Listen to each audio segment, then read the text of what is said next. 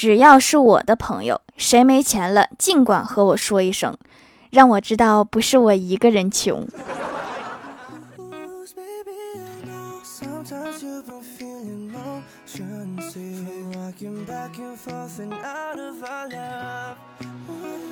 Hello，蜀山的土豆们，这里是甜萌仙侠段的秀欢乐江湖，我是你们萌豆萌豆的小薯条。世上总有一种无私的人，他们宁愿让自己不开心，也要让别人不开心。比如我那个挂机的队友。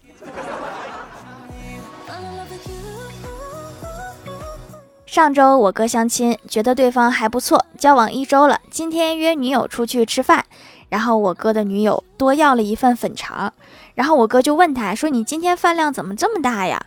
女友狼吞虎咽，边吃东西边回应：“咱们都认识一周了，有些事情我就不瞒你了。” 这是忍不住了是吗？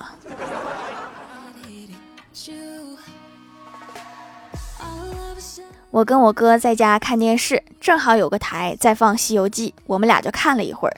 然后我就发现，每次孙悟空一棒子打下去，总是喝道：“妖怪还不快快现出原形！”然后我就很奇怪，我就问我哥：“我说为什么现出的是圆形，不是方形或者是三角形呢？”然后我哥就像看傻子一样看了我半天。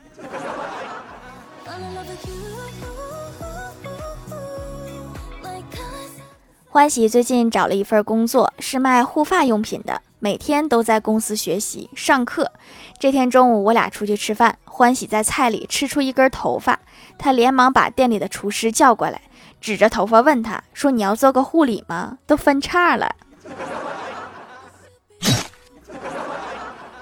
你把一个厨师的头发护理的那么好，有什么用？让他都掉在菜里吗？”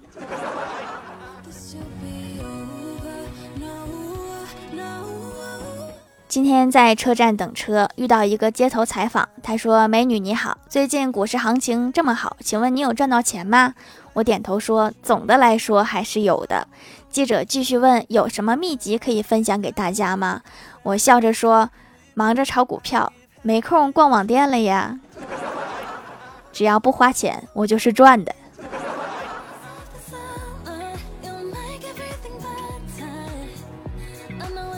我哥在网上认识一个妹子，交往几次，今天微信聊天，对方突然突发奇想，提议互相把对方删了，然后同时摇一摇，看多久能摇到。我哥觉得挺有趣的，就照办了。后来他摇的手都酸了，才意识到他好像是被甩了。这反应是不是有点慢呢？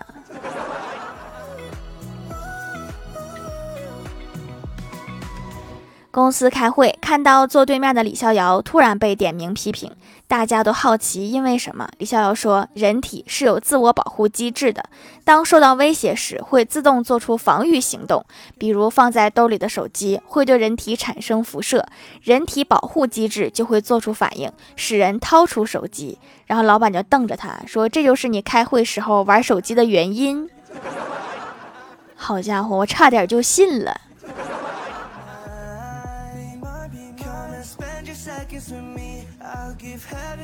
郭大嫂和老公说：“霞霞，好无聊呀，咱们做点好事儿吧。”郭大侠一边点头一边问：“做啥好事儿呢？”郭大嫂平静地说：“咱们多网购点东西，让快递员多赚点钱。”你这个好事儿对郭大侠来说可能是坏事儿。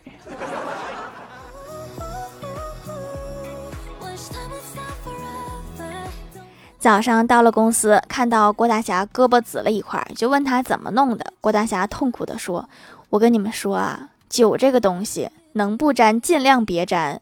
昨天我们家就发生了一场酒后暴力事件，我老婆喝醉了，把我打了一顿。啊，那你还是劝劝郭大嫂吧，你你劝我没有用。”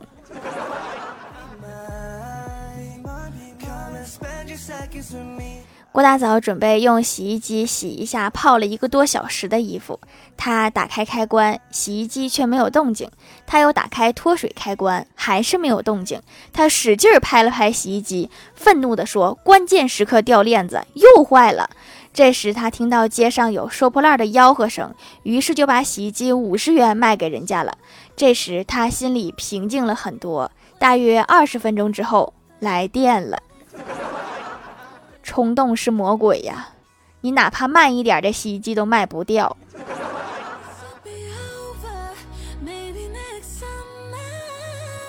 郭晓霞同学来家里玩，两个人边吃零食边聊天。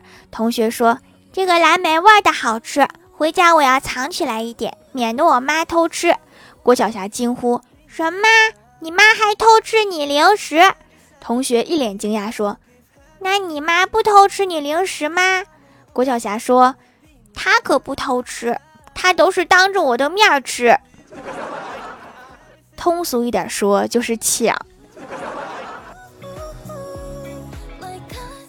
中午午休，和同事们一起出去吃，前几个菜挺快，到最后剩两个，迟迟不上。小仙有些着急了，就对服务员招手说：“服务员，你过来一下。”服务员走过来了，问：“怎么了？”小仙说：“你这菜上的也太慢了吧，再不上我们可结账了呀。”服务员对着对讲机说：“四号台结账，就不挽留我们一下吗？”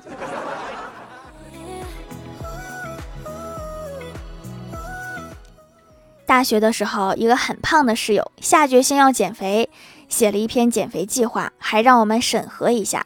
欢喜看都没看，淡淡的说：“你只要一天吃三顿饭，每次不超过四个馒头就行了。”胖室友说：“就你能出馊主意，我是减肥又不是节食，你想饿死我呀？少于四个馒头就会饿死吗？”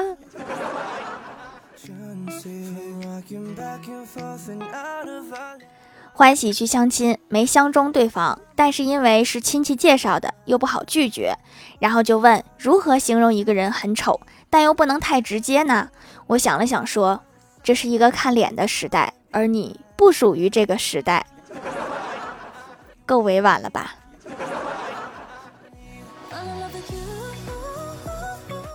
晚上在楼下溜达，看到一个小女孩把好多零食拿给她旁边的小男孩吃。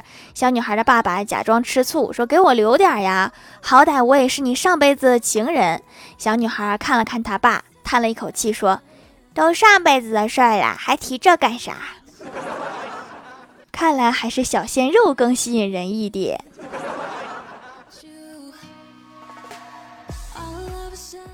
嗨，蜀山的土豆们，这里依然是在给你们好心情的欢乐江湖。点击右下角订阅按钮，收听更多好玩段子。在淘宝搜索“蜀山小卖店”，或者点击屏幕中间的购物车，可以跳转到我的店铺，支持我的店点。在微博、微信搜索关注 “nj 薯条酱”，可以关注我的小日常和逗趣图文推送，还可以在节目下方留言互动，还有机会上节目哦。下面来分享一下听友留言。首先，第一位叫做哦吼什么什么什么，他说有一天我在阳台抽烟，风抽了一半，我抽了一半。我想风大概也有烦恼吧，可我越想越不对，这烟明明是我的，凭什么让风抽？于是我开始抽风。风也不容易呀，还得蹭别人的。下一位叫做 Y 零零七零，他说听到第七百八十四集的时候，说到废话，我也来说一说废话。你知道吗？三人行必有三人。你知道吗？螃蟹死前它是活的。你知道吗？西红柿吃起来有番茄的味道。嗯，自己看吧。废话文学又有新作品啦。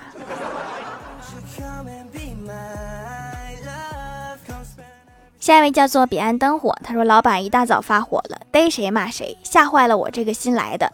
问其他人缘故，答没事儿。老板每个月总有那么一天心情烦躁，看谁都不爽。我想了想，说：难道老板身体出毛病了吗？同事擦了擦汗，说：今天是发工资的日子，能按时发工资已经是个好老板了。”下一位叫做是奶酪呀，他说在蜀山小卖店买了两块不同的皂，效果都很好，脸上油洗干净了，闭口也下去了，洗得很干净，不刺激不拔干，清洁能力也很好，洗完脸上还有一层保湿精华，真是不要太舒服，赞一下，用完我还会回来的。好的呀，那什么时候回来呀？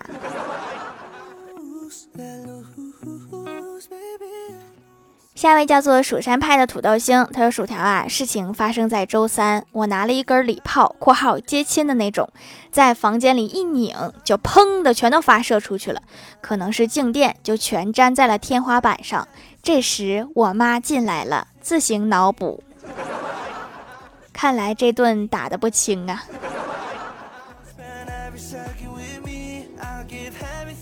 下一位叫做草莓酱味的软糖，他说来段子一条。有一天李逍遥喝多了，迷迷糊糊打了一辆出租车，到了地点之后，李逍遥朝车内扔了一张一百块，他豪气的对司机说：“不用找了。”司机立马激动的说：“这么暗不找，我怎么知道你把钱扔哪儿了？一定要读啊！好歹把钱给老板看一眼呢。”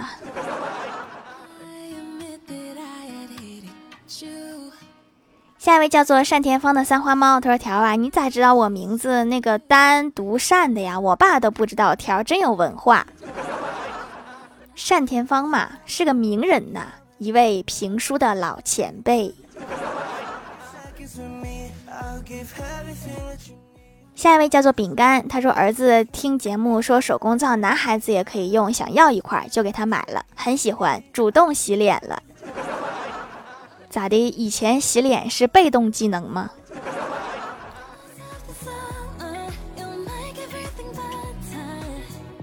下一位叫做双鱼座的小薯片，他说：“条线上段子一枚，一个物理学家、数学家和化学家一起到海边去。物理学家说我要研究海洋那儿的运动规律性，于是就跑向海里。数学家说我要研究浪花潮起潮落时的曲线，于是也跑向海里。但是过了很久之后，两个人都没有再回来。于是化学家提笔写：物理学家和数学家可溶于水。”就不考虑去救一下吗？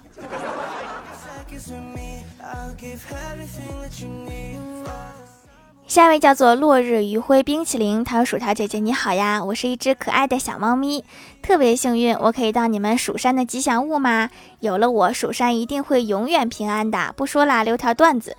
今天妈妈和爸爸带我去天虹玩，看见一家卖炒酸奶的店，妈妈和我选了芒果味的。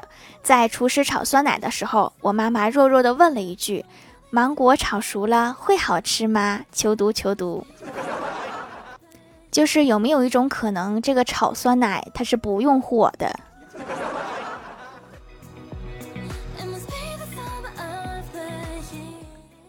下面来公布一下上周八二六集沙发是我爱白喵盖楼的有过眼云烟一指流年昵称被人抢走了潜水的好孩子彼岸灯火千代是个蟹单田芳的三花猫薯条姐姐五二零薯条酱别拖鞋自己人泰三真人幺二地灵喵杨小平 Z 四感谢各位的支持。